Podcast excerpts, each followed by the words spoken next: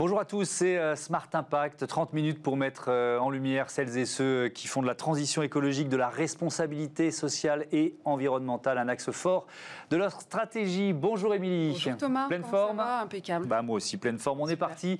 Voici le sommaire de cette émission. L'invité du jour, c'est le directeur général de euh, Nature et Découverte, Antoine Lemarchand. Il est également euh, coprésident du think tank Entreprise et Progrès. Le débat RSE du jour nous emmène dans l'univers de la mode et du prêt-à-porter.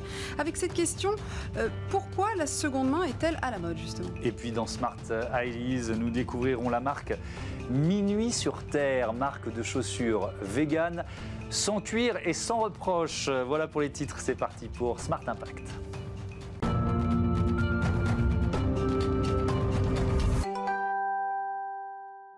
Bonjour Antoine Le Marchand. Bonjour. Bienvenue, heureux de vous accueillir. Vous êtes le directeur général de Nature et Découverte depuis 2011, une marque créée par vos parents au début des années 90, c'est ça? C'est ça, oui, 80. Euh, on va détailler vos engagements euh, d'aujourd'hui, si vous voulez bien. En, engagement, par exemple, on, va, on peut prendre secteur par secteur en matière d'énergie. Qu'est-ce que vous faites de particulier dans vos magasins en France?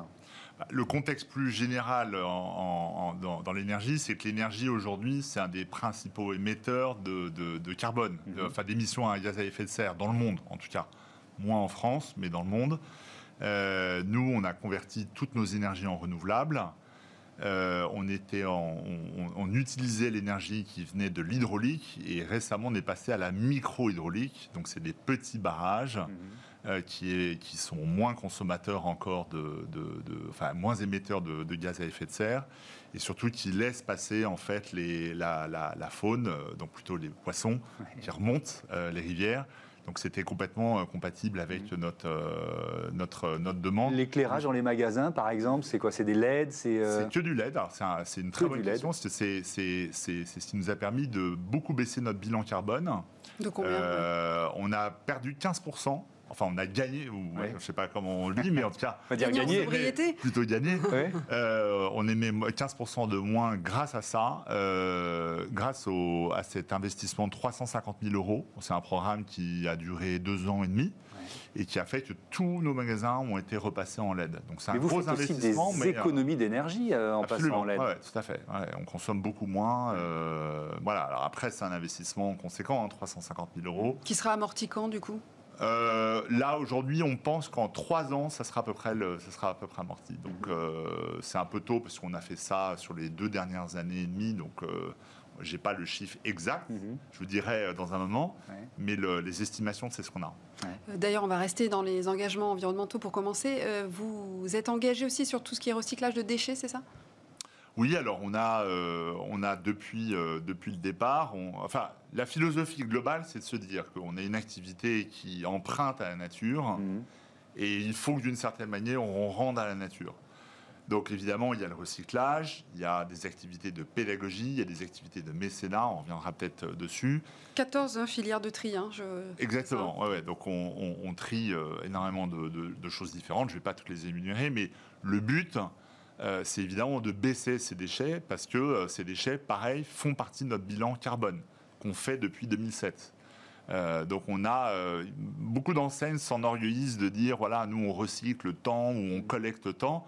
Bah, nous on- au contraire nous ce qu'on veut c'est collecter mais de moins en moins. Donc on se sensibilise parce qu'on collecte des déchets de nos clients, par exemple des cartouches pour filtrer l'eau, par exemple, ça, on peut les recycler. Les piles, euh, c'est aussi une autre filière. Donc euh, c'est non seulement nos déchets, mais également ceux de nos clients, pas tous, hein, euh, mais Et en vous, tout le- cas vous les encouragez dans vos magasins à euh, rendre ce genre de produit? À trier. Ouais, le, ça a beaucoup marqué les, les premiers clients de Nature Découverte en 90, que dès l'entrée, vous avez un bienvenu et un bac à piles. Alors maintenant, il y en a partout, tant mieux. Euh, mais euh, les gens disaient, tiens, euh, pourquoi Ça sert à quoi Euh, Et ça- c'est très coûteux voilà, de collecter et de faire recycler ces piles. Parce que vous travaillez Euh, avec des, des filières du coup qui vont après Voilà, gérer. et Exactement. Alors maintenant, on a une obligation de, par exemple, pour le D3E, pour tous les déchets électroniques, c'est une obligation. C'est intéressant, la loi vous a rattrapé en quelque La, sorte. la loi nous a rattrapés, mais on l'a fait. Vous faisiez avant, mais la loi- C'est pour ça que j'ai expliqué la philosophie. On s'est Ouais. dit, voilà, si on prend à la nature pour faire des piles, Mm. euh, on a besoin d'éléments naturels.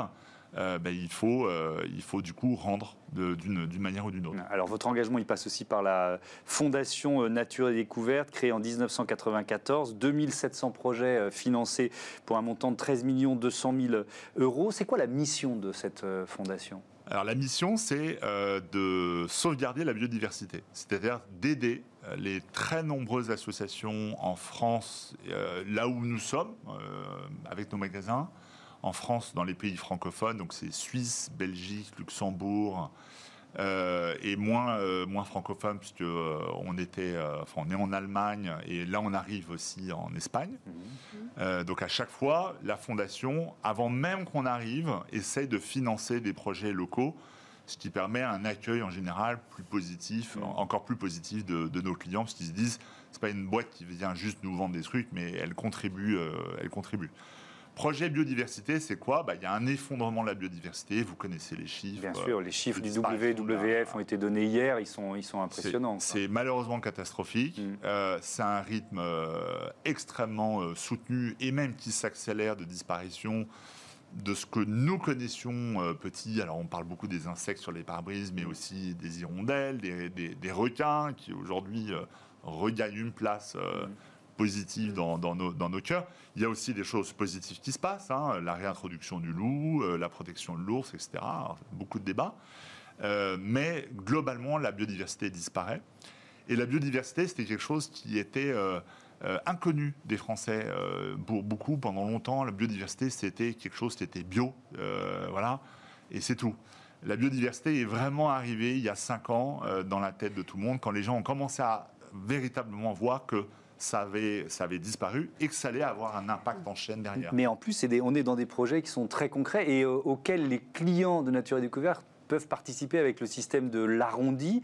Euh, vous allez nous expliquer euh, ce que c'est, mais avec l'exemple de, de, ben, de cette période, de cette rentrée, euh, c'est le fonds pour l'arbre. De quoi s'agit-il et comment les clients peuvent y participer?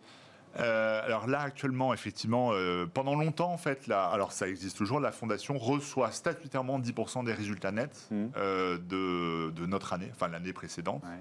et donc finance à peu près 150 projets par an. Euh, et Dieu merci, on a toujours été profitable, ce qui nous permet donc du coup de- d'abonder euh, cette fondation qui est sous l'égide de la Fondation de France, donc très contrôlée. Ouais. Euh, et il y a cinq ans, on s'est dit, tiens, est-ce qu'on peut pas augmenter ça? On a des clients qui sont de plus en plus demandeurs d'action, qui Mhm. nous disent, bah, c'est bien votre fondation, mais moi, qu'est-ce que je peux faire? Euh, Et là, donc, on a mis en place l'arrondi. L'arrondi, ça marche. J'ai acheté, j'ai arrondi à- au montant supérieur, à ce que je veux. C'est pas sur le terminal qu'on fait, puisque ça, en général, euh, c'est un peu moins euh, porteur. Mhm. Donc c'est vraiment un discours d'explication, c'est nos, nos guides euh, qui expliquent à- à- le projet qu'on finance. Toujours un projet local. Ouais. On s'est aperçu que les projets nationaux avaient un peu du mal.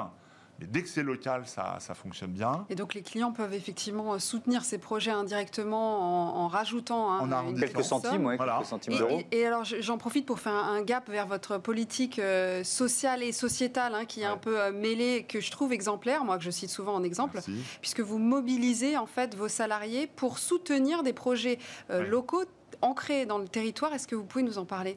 Alors, juste pour, pour- oui, j'ai- j'ai- en fait, juste pour finir, l'idée générale, c'est de faire que euh, cette entreprise appartient à ses clients, cette Mhm. entreprise aussi appartient euh, à, à- à ses équipes. Alors, on n'est pas une coopérative, on est une société classique, euh, SA, euh, voilà. Mais on s'est dit, il faut que nous mettions à disposition de nos clients et de nos équipes les moyens pour qu'elles puissent s'épanouir par l'engagement. Euh, elles sont fidèles chez nous, pas parce que je suis un super manager ou autre.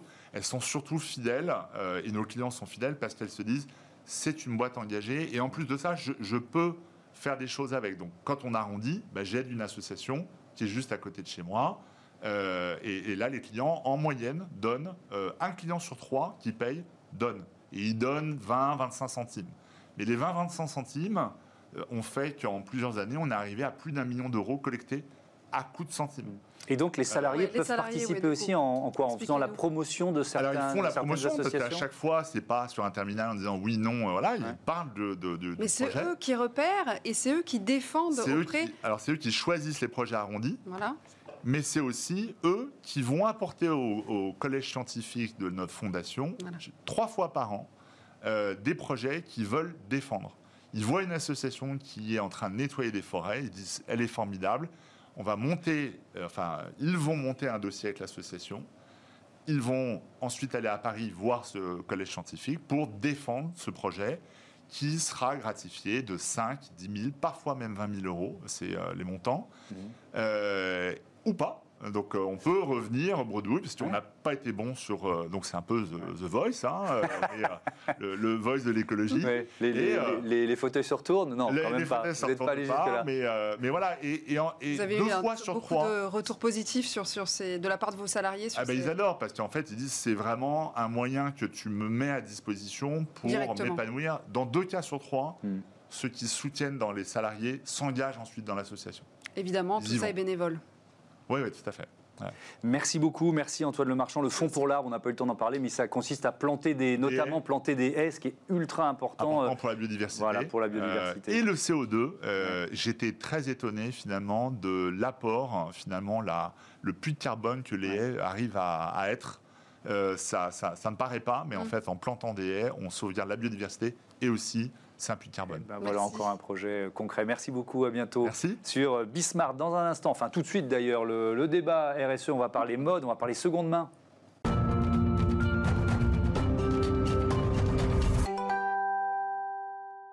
Pourquoi la seconde main est à la mode? C'est le sujet du débat du jour. Tout de suite pour en parler, j'accueille nos deux invités. Euh, Dana Thomas, euh, Thomas euh, vous êtes journaliste mode, correspondante du New York Times à Paris et vous publiez Fashionopolis, le vrai prix de la mode et ce qui peut la sauver et Sarah Gabel. Vous êtes fondatrice d'Eléanor de Provence, marque de robes made in France et éco-responsable. Merci à toutes les deux d'être avec nous. Bonjour. Bonjour et bienvenue.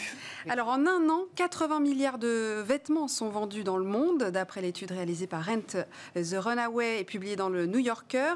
L'association Bernardo's indique que ces mêmes vêtements seront portés sept fois avant d'être jetés. Donc, euh, comment on explique que... C'est ce qu'on appelle la, fast fashion ou la... C'est ça C'est quoi Exactement. Qu'est-ce que, quel, est votre euh, regard sur cette fast fashion qui est en train un peu de s'écrouler avec cette hausse de la seconde main? En fait, c'est le fast fashion, c'est un peu comme le fast food. Quand on consomme vitement, on jette vitement, on, on faim pas très longtemps après, on voudrait racheter encore. Euh, et, et, ça a explosé dans les dernières 20 ans et on produit en fait absolument trop de vêtements hmm. dans, le mode, dans le monde maintenant.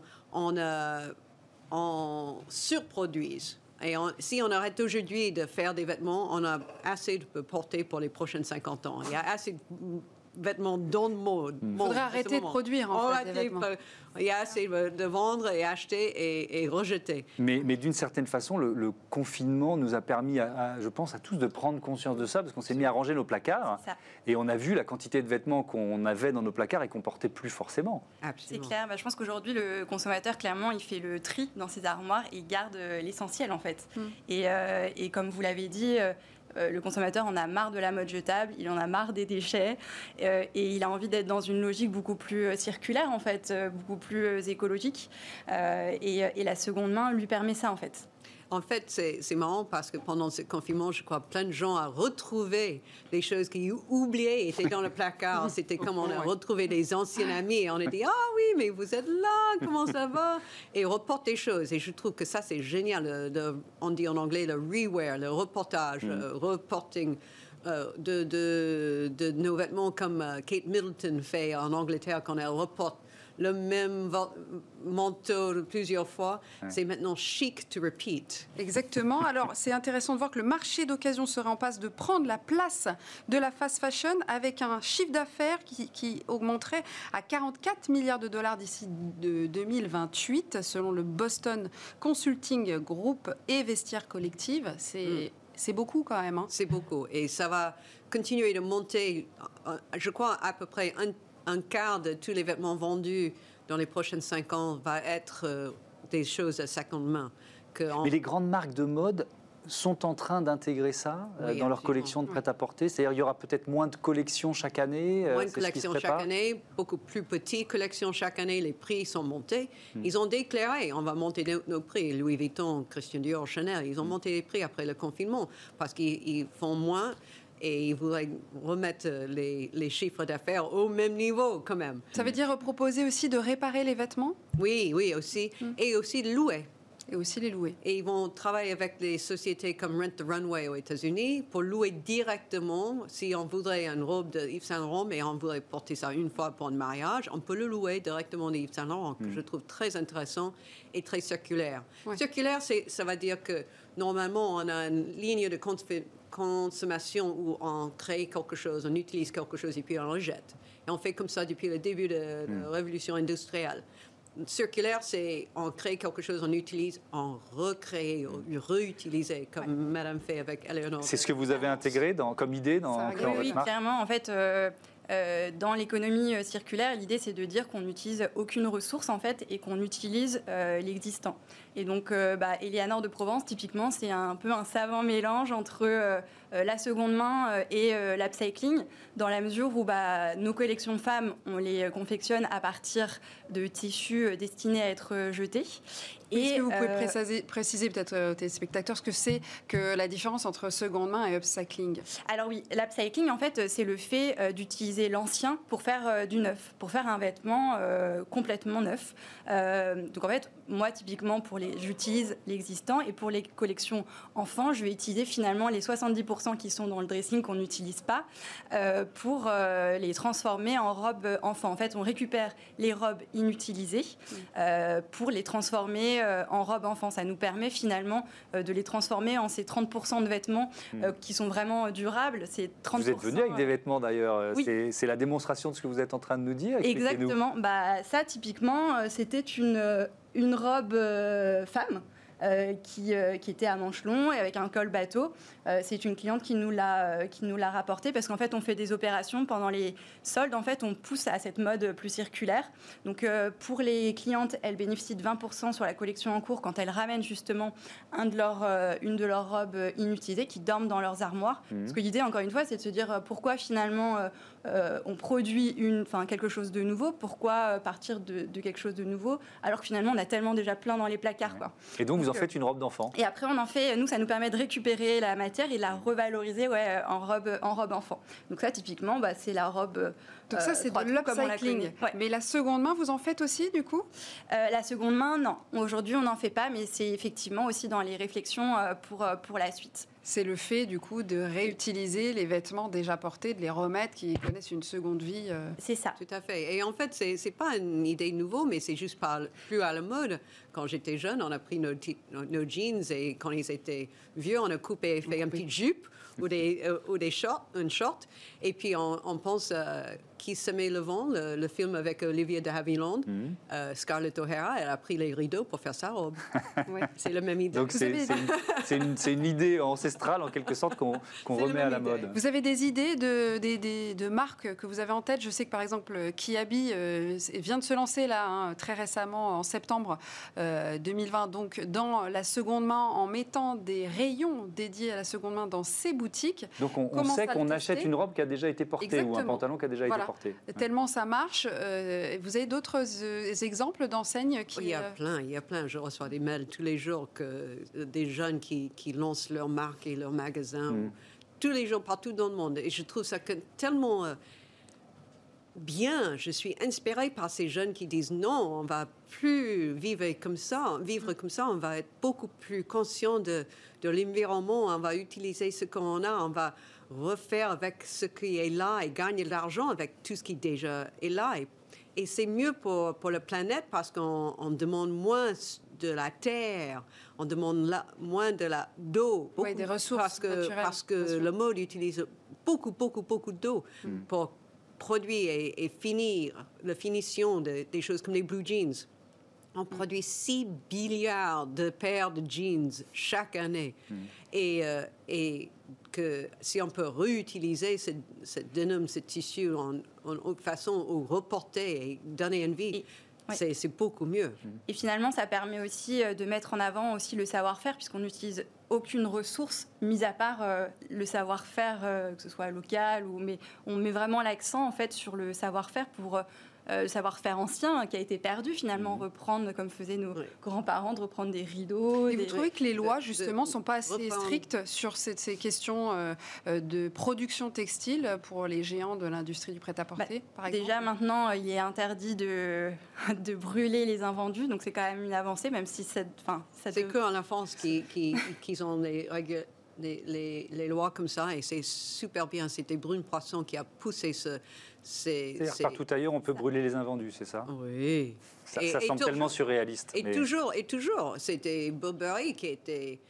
Qui, était- qui a dit ça dans leur euh, rapport annuel il y a deux ans, et c'était un grand truc, mais on savait, même dans mon premier livre Luxenco, j'ai j'ai écrit ça il y a 12 ans, que c'était très connu, que soit détruit, soit brûlé, soit mettre de l'eau dessus pour juste euh, moisir, et puis dire, ah, c'est c'est pourri maintenant. Ça veut dire que la France est précurseur euh, Oui, absolument, oui. Beaucoup. C'est un peu comme la loi de pas jeter la nourriture dans la poubelle des restaurants. Il- faut re- revendre ou trouver une, une façon d'utiliser. Maintenant, on fait ça avec la mode. Euh, Sarah Gabel, dernier mot sur la, la- la touche euh, provençale. Euh, vous êtes basé euh, en Provence, Oui. vous travaillez avec des, des matériaux et peut-être vous parliez des influences euh, euh, locales d'une certaine façon? Euh, oui, bah, comme je vous disais, on travaille essentiellement pour les robes enfants. En tout cas, on travaille essentiellement avec des couturières indépendantes euh, de la région, en fait, euh, qui bah, prennent encore une fois le temps de défaire les robes à la main et, et- et de reconstruire, en fait. Et c'est cette idée-là, moi, je trouve, qui est intéressante, mais aussi dans la seconde main, c'est que finalement, on, on- met le, vêtement comme quelque chose qui va traverser le temps, en fait. Et, euh, c'est ça qui est, assez magique. Euh, et, je pense que dans la seconde main, ce qu'aime aussi le consommateur, c'est que c'est un objet qui devient authentique, qui a une histoire, euh, qui est, et c'est ça en fait qui est porteur de sens, c'est la durabilité du vêtement. Donc bah, dans la seconde main, on trouve de tout. hein. Il y a de la fripe, il va y avoir des vêtements de plus ou moins de mauvaise qualité.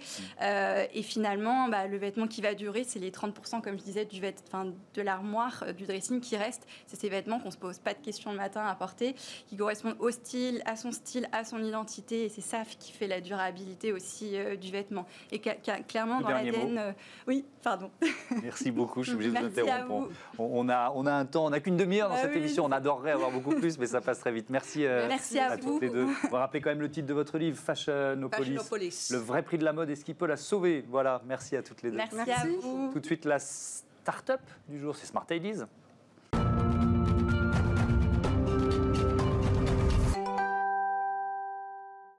Smart Ideas, une start-up mise à l'honneur euh, en 5 minutes chrono, une bonne idée à découvrir. Bonjour Marie-Vierre Klein. Bonjour. Bienvenue, heureux de vous accueillir. Euh, Vous êtes la fondatrice de la marque Minuit sur Terre. Vos chaussures notamment sont particulières. Vos sacs aussi, vous êtes venu avec euh, certains de vos produits. Pourquoi? Oui, tout à fait. Alors le premier point, quand j'ai créé la marque, la, la première volonté, c'était vraiment de faire des produits qui soient véganes. Euh, donc ça fait trois ans et demi que ça existe maintenant. Et on essaie vraiment d'allier éco-responsabilité avec ce point-là, parce que souvent c'est un peu oublié. Donc Euh, pas de cuir. Pas de cuir. ouais. euh, pour, bon, pour les sacs et les chaussures, c'est essentiellement pas de cuir. Ouais. Ça peut aussi pas être de colle, de colle à base de poisson, euh, ce genre de choses. Mhm. Mais c'est vraiment pas de cuir et on essaie d'utiliser les matériaux les plus innovants possibles. Donc là, le sac, c'est du polyester recyclé. Les chaussures, c'est du raisin. C'est du raisin. C'est du raisin, c'est On a- des on est en train de déchets, euh, découvrir vos chaussures là sur, sur Bismart. Elles Là, sont en raisin. Exactement. Donc c'est des Comment déchets viticoles qui sont euh, à, à peu près la récolte pour le, le vin en fait, euh, Ouais. tout ce qui est pressé Oui. euh, et qui reste donc euh, le- les, les noyaux, enfin les, les pépins d'ailleurs, la peau, etc. C'est retransformé en une nouvelle matière. C'est mélangé aussi avec matière synthétique parce que 100% raisin ça ça marche pas encore. Ouais. Et voilà. Après ça fait de, une espèce de pâte liquide qui transforme en grand rouleau de matière où ils peuvent appliquer une couleur, une texture. Qui utilise pas trop de ressources, parce qu'après on pourrait se dire euh, si c'est. Ça en utilise un petit peu, mais beaucoup moins parce qu'il y a quand même toute la partie raisin qui forcément est recyclée vu que c'est du du recyclage. Donc c'est compliqué et c'est vraiment un vrai parti pris euh, euh, de, de, de s'afficher vegan, de ne pas utiliser le cuir du coup. Oui, pour moi, oui, c'était vraiment l'idée première. Après, c'est vrai que c'est un terme qui choque beaucoup parce que c'est connoté très, très négativement euh, pour beaucoup de monde. Donc, c'est vrai qu'on essaie de communiquer plus sur le côté éco-responsable euh, pour que personne ne se sente rejeté, en fait. Les gens, ils ont l'impression, ah, c'est vegan, moi je suis pas vegan, c'est pas pour moi, alors que pas du tout. N'importe qui peut acheter un sac, même s'il mange de la viande, ça n'a aucun, Hmm. aucun, aucun, enfin, aucun rapport euh, l'un avec l'autre. Euh, Minuit sur Terre, c'est une jeune marque. Vous en êtes tout de votre développement? Euh, ça marche bien. Voilà, ça fait trois ans et demi que ça existe. On a commencé par un crowdfunding, euh, du coup, euh, c'était en mars 2017, donc ça fait un moment maintenant. Euh, à l'époque, c'était quelque chose qui était très confidentiel. Tout ce qui est mode éco-responsable, on n'en parlait pas du tout. Donc c'était un vrai pari. Et maintenant, on, développe, on développait uniquement des chaussures. Au début, on a rajouté des sacs l'année d'après. Et cette année, la grande nouveauté, c'est qu'on va aussi faire des pulls euh, qui sont en coton recyclé. Donc toujours pareil, dans la même démarche d'éco-responsabilité. On est quatre maintenant à travailler pour euh, sur Terre, moi compris. hein. Et où est-ce que vous êtes distribué Et euh, on, est, on vend principalement en ligne. Donc c'est 90% sur le site internet. Sur votre site internet? Sur mon site internet, D'accord. exactement. Après, on a quelques revendeurs, euh, mais pas beaucoup. C'est pas une piste qu'on développe beaucoup, donc c'est quasiment que en ligne. On fait des boutiques éphémères. Bon, cette année, c'est un peu tombé à l'eau, mais euh, Et où sont fabriqués vos produits alors? euh, tout est fabriqué au Portugal, à côté de Porto. D'accord. Vous êtes euh, une bordelaise d'adoption, donc euh, ces, ces- ces chaussures à base de raisin, c'est un clin d'œil à, à un cette peu. En fait, j'étais contente que ça sorte. Ça fait longtemps que je suis le processus de développement de la matière et c'était pas encore au point de la commercialisation. Et je me suis dit, mais c'est vrai qu'en étant à Bordeaux, avoir des chaussures en raisin, c'est quand même sympa. Donc euh, j'étais contente de le faire euh, aussi. Même, on a aussi des modèles en pommes, mais ça, ça parle moins dans le bordelais, Mm. les pommes. C'est quoi le- le- l'enjeu, les enjeux pour une jeune marque à- qui a à peine trois ans d'existence comme, euh, comme la vôtre? Pour se faire connaître Là, vous avez une occasion de, de- de parler de vous. Euh, c'est- quoi les, les- les enjeux, les leviers que vous cherchez à mettre, à mettre en œuvre? Pour se faire connaître, c'était principalement les réseaux sociaux au début. Euh, ça a vraiment commencé comme ça à l'époque où c'était encore, enfin, on pouvait encore avoir un impact sans payer. Au début, c'était pas mal. Mhm. Euh, et- Instagram par Ins- exemple alors Instagram, c'est venu après pour nous parce qu'il y a 4 ans, c'était plus Facebook. Mais. Facebook, maintenant, c'est un peu, c'est pas que c'est en déclin, mais pour les marques en tout cas, euh, tout le monde s'est un peu euh, réorienté sur Instagram. Même nous, on l'a vu, euh, on a maintenant beaucoup plus d'abonnés sur Instagram, alors que historiquement, on avait vraiment une, une communauté plus forte sur Facebook. Donc les réseaux sociaux marchent toujours très bien. Euh, tout ce qui est presse, ça marche aussi très bien. Et alors là, votre sac, vous pouvez nous dire en quoi il est fait, avec quel matériau Alors le sac, c'est du polyester recyclé, donc c'est des bouteilles plastiques recyclées, et l'intérieur pareil. L'intérieur, c'est pas la même pareil. matière, Même la, la anse là, la hanse, c'est du bois par contre. c'est du bois. Voilà. D'accord. Donc il y, a- y aussi une dimension technologique dans votre, dans votre démarche. Vous disiez, je, je suivais l'évolution de la recherche sur euh, les déchets du, du vin pour Mhm. pouvoir euh, créer des produits. Donc il, y a- il y a- il faut être à l'affût de, ce- de- de ce qui se crée. Il faut vraiment surveiller parce que toutes les, les jeunes marques, entre guillemets, qui proposent des matières innovantes, euh, on ne les connaît pas forcément. Donc il faut surveiller ce qui, f- qui- ce qui se fait, tout ce qui est prix d'innovation, par exemple, pour les, les matières. Il faut vraiment euh, être, exactement comme vous disiez, être à l'affût de tout. Mm. Même pour, euh, des fois, c'est bête, mais ça peut être un, un concurrent qui euh, sort un truc euh, extraordinaire.